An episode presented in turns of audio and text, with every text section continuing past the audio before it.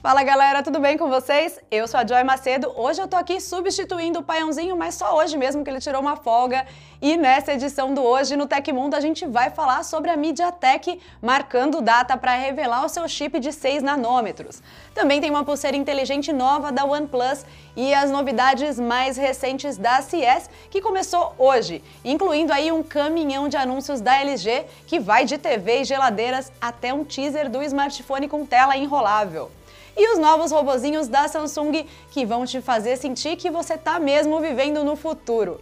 Agora já clica aqui no joinha para deixar tudo preparado e se concentrar nas notícias.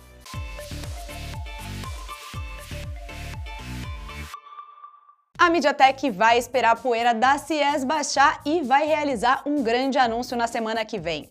Em uma postagem realizada na rede social Weibo, a companhia revelou um evento que vai ocorrer no dia 20 de janeiro, data em que a firma pode apresentar seu primeiro chip feito em arquitetura de 6 nanômetros. O anúncio da empresa não revela aí grandes detalhes sobre os chips 5G para smartphones, que vai ser apresentado na ocasião. A imagem divulgada pela MediaTek só aponta o lançamento de um novo produto para a linha Dimensity com tecnologia superior. Por outro lado, os rumores já indicam que a novidade vai incluir aí dois chips de 6 nanômetros, sendo o mais poderoso o Dimensity MT689X. Segundo as especulações, ele vai ser baseado no núcleo Cortex A78 da ARM, que vai entregar velocidades de até 3 GHz. Desempenho similar ao Snapdragon 865 Plus. Por outro lado, a tendência é que o chip seja mais barato que os concorrentes e traga aí um nível elevado de performance para celulares com valores mais acessíveis a OnePlus apresentou oficialmente a sua primeira e já bastante vazada pulseira inteligente, a OnePlus Band. O modelo marca aí a estreia da companhia no setor de wearables e traz várias funções tradicionais desse tipo de produto, incluindo recursos de saúde como monitoramento cardíaco e de qualidade de sono. Tem também um medidor do nível de saturação de oxigênio no sangue e 12 modos de acompanhamento de atividades físicas. Além disso, a pulseira exibe os conteúdos em uma tela AMOLED de 1,1 polegadas com uma tela sensível ao toque sem qualquer botão físico. Em termos de personalização, são 37 diferentes skins do lançamento. O dispositivo traz certificação IP68 de resistência à água e poeira e conectividade Bluetooth 5.0. Outro destaque da pulseira é a bateria. Embora não tenha divulgado valores de armazenamento, a OnePlus garante que ela dura até 14 dias. A recarga é feita por fio com conector magnético que acompanha o aparelho na embalagem. A OnePlus Band será lançada primeiro na Índia, sem data confirmada, pelo equivalente a 185 reais em conversão direta da moeda, com pequeno desconto de lançamento e pulseiras extras vendidas separadamente. As cores disponíveis são preta, azul escuro e tangerine grey, laranja por fora e cinza por dentro.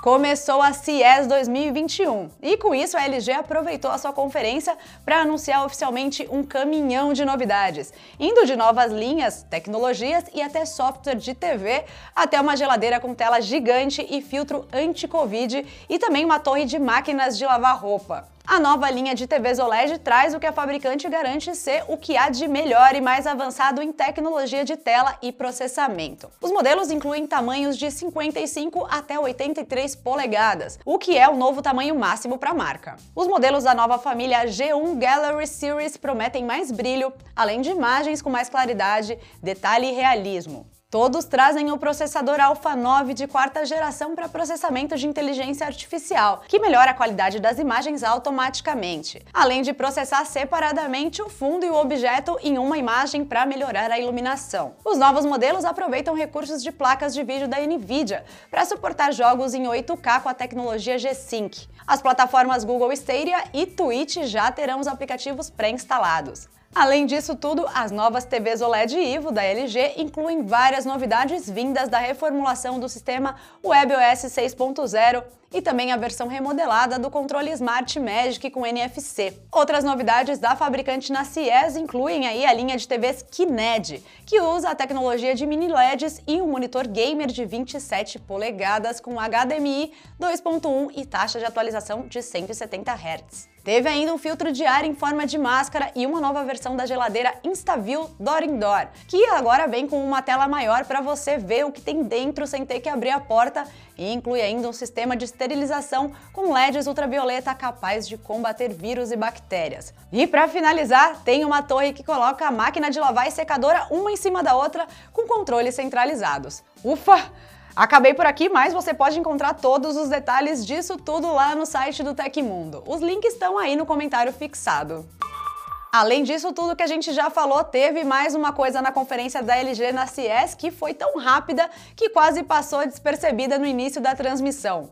A primeira prévia em vídeo de um celular da sul-coreana com tela enrolável em funcionamento. O dispositivo apareceu logo no início da transmissão como se fosse um efeito especial de transição para o discurso do Jin Hong Kim, que é o vice-presidente sênior e chefe global de marketing da LG. Olhares mais atentos notaram que o aparelho tinha inicialmente a forma de um celular, mas teve a tela expandida para cima, permitindo uma maior visualização de conteúdo. No final da fala, o display volta ao tamanho normal. Trata-se aí de um novo formato experimental de celular da fabricante que não parece interessada em lançar smartphones com displays dobráveis, mas tem realizado seus testes com estilos nada convencionais. O caso do LG Wing, que é aquele celular com tela giratória, lembra? Segundo rumores, o LG Rollable, que é o nome provisório do aparelho, será mais caro que os dobráveis atuais.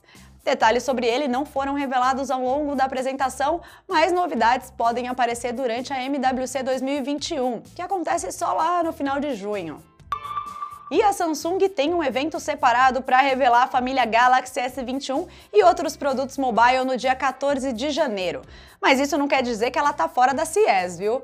No evento de hoje, a empresa focou em inovações para casas conectadas, como alguns robôs bem diferentes. O mais simples deles e também o mais preparado para chegar aí no mercado é o JetBot 90 AI Plus, um aspirador robô que combina uma estrutura de LiDAR com câmeras compatíveis com os algoritmos da Intel de reconhecimento de imagens diretamente no aparelho. Com isso, ele consegue identificar objetos minúsculos e decidir na hora o que vai fazer, como aspirar tudo se for um cereal, por exemplo, ou ração de animais, ou então passar longe se for o cocô do seu pet, para não acabar espalhando tudo pela casa. O robô também pode detectar pessoas, e se você e sua família não estiverem em casa na hora, ele envia aí uma notificação para te avisar. Além dessas e outras funções típicas de produtos do tipo, o JetBot ainda consegue descarregar sozinho seus conteúdos na sua base de recarga, logo depois de terminar a limpeza.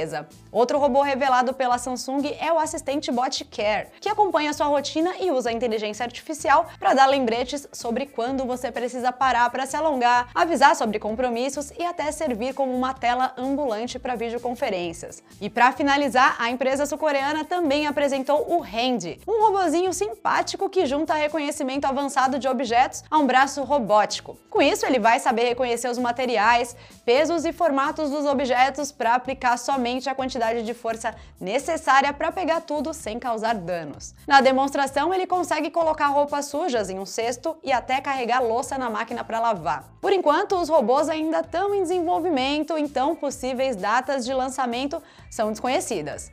A Samsung também aproveitou a apresentação para mostrar aí algumas novidades nas suas linhas de geladeiras, TVs de alto padrão e até um serviço de treinamentos para suas TVs. Então fiquem ligados no site do Tecmundo para conferir tudo isso aconteceu na história da tecnologia. No dia 11 de janeiro de 1934, nascia Charles Anthony Richard Hoare, também conhecido como Tony Hoare, que foi aí um desenvolvedor, pesquisador e professor de computação nas universidades de Belfast e Oxford. Tony foi um grande contribuidor para a compreensão da lógica de programas e desenvolveu a abordagem axiomática à descrição de programas. Em 1980, o seu trabalho foi premiado com o Prêmio Turing da Associação para a Maquinária da Computação.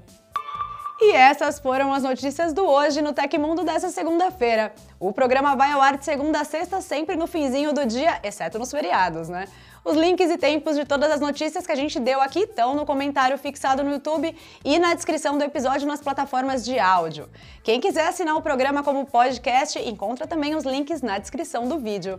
Aqui quem fala é a Joy Macedo. Você pode me encontrar no Twitter pelo arroba Joy Macedo e no Instagram pelo arroba Joy S. Macedo.